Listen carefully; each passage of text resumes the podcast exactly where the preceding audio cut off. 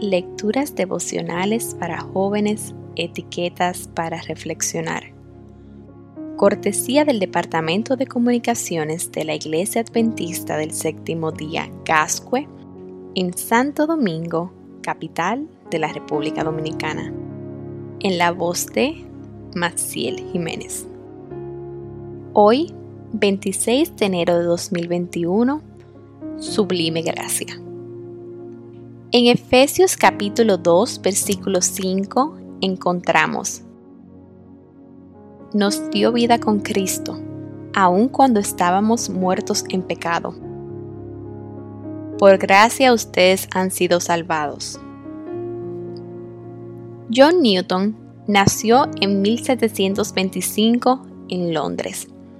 Su mamá murió antes de que él cumpliese siete años. Creció sin una formación religiosa sólida. Su padre, un duro capitán de barco, se lo llevó con él al mar cuando tenía 11 años. Después de muchos viajes y una juventud en el alcoholismo, Newton entró a las fuerzas navales inglesas. Intentó desertar, pero lo azotaron 96 veces y lo sublevaron. Sirvió por muchos años en un barco de esclavos. Cuando estaba volviendo a su hogar, el barco quedó atrapado en una horrible tormenta cerca de la costa de Irlanda y casi naufragó.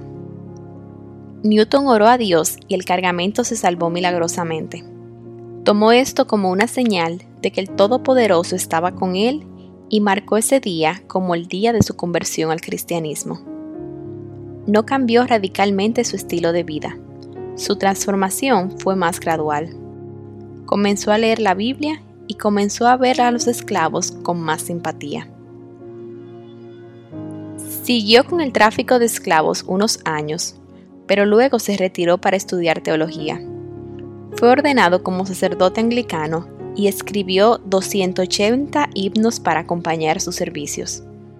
Sublime Gracia fue escrito en 1772. Él publicó un artículo al renunciar a su cargo de banquero de esclavos.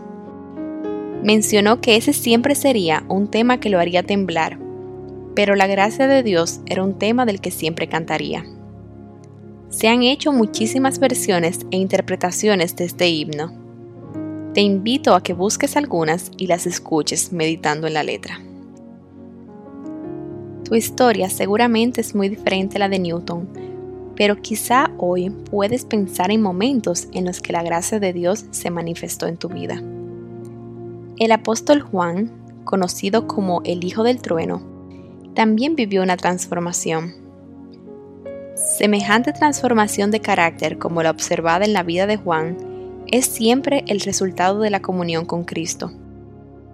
Pueden existir defectos notables en el carácter de una persona, pero cuando llega a ser un verdadero discípulo de Cristo, el poder de la gracia divina le transforma y santifica.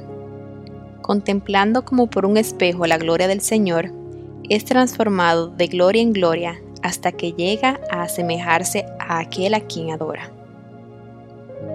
Esto lo encontramos en los Hechos de los Apóstoles, página 461.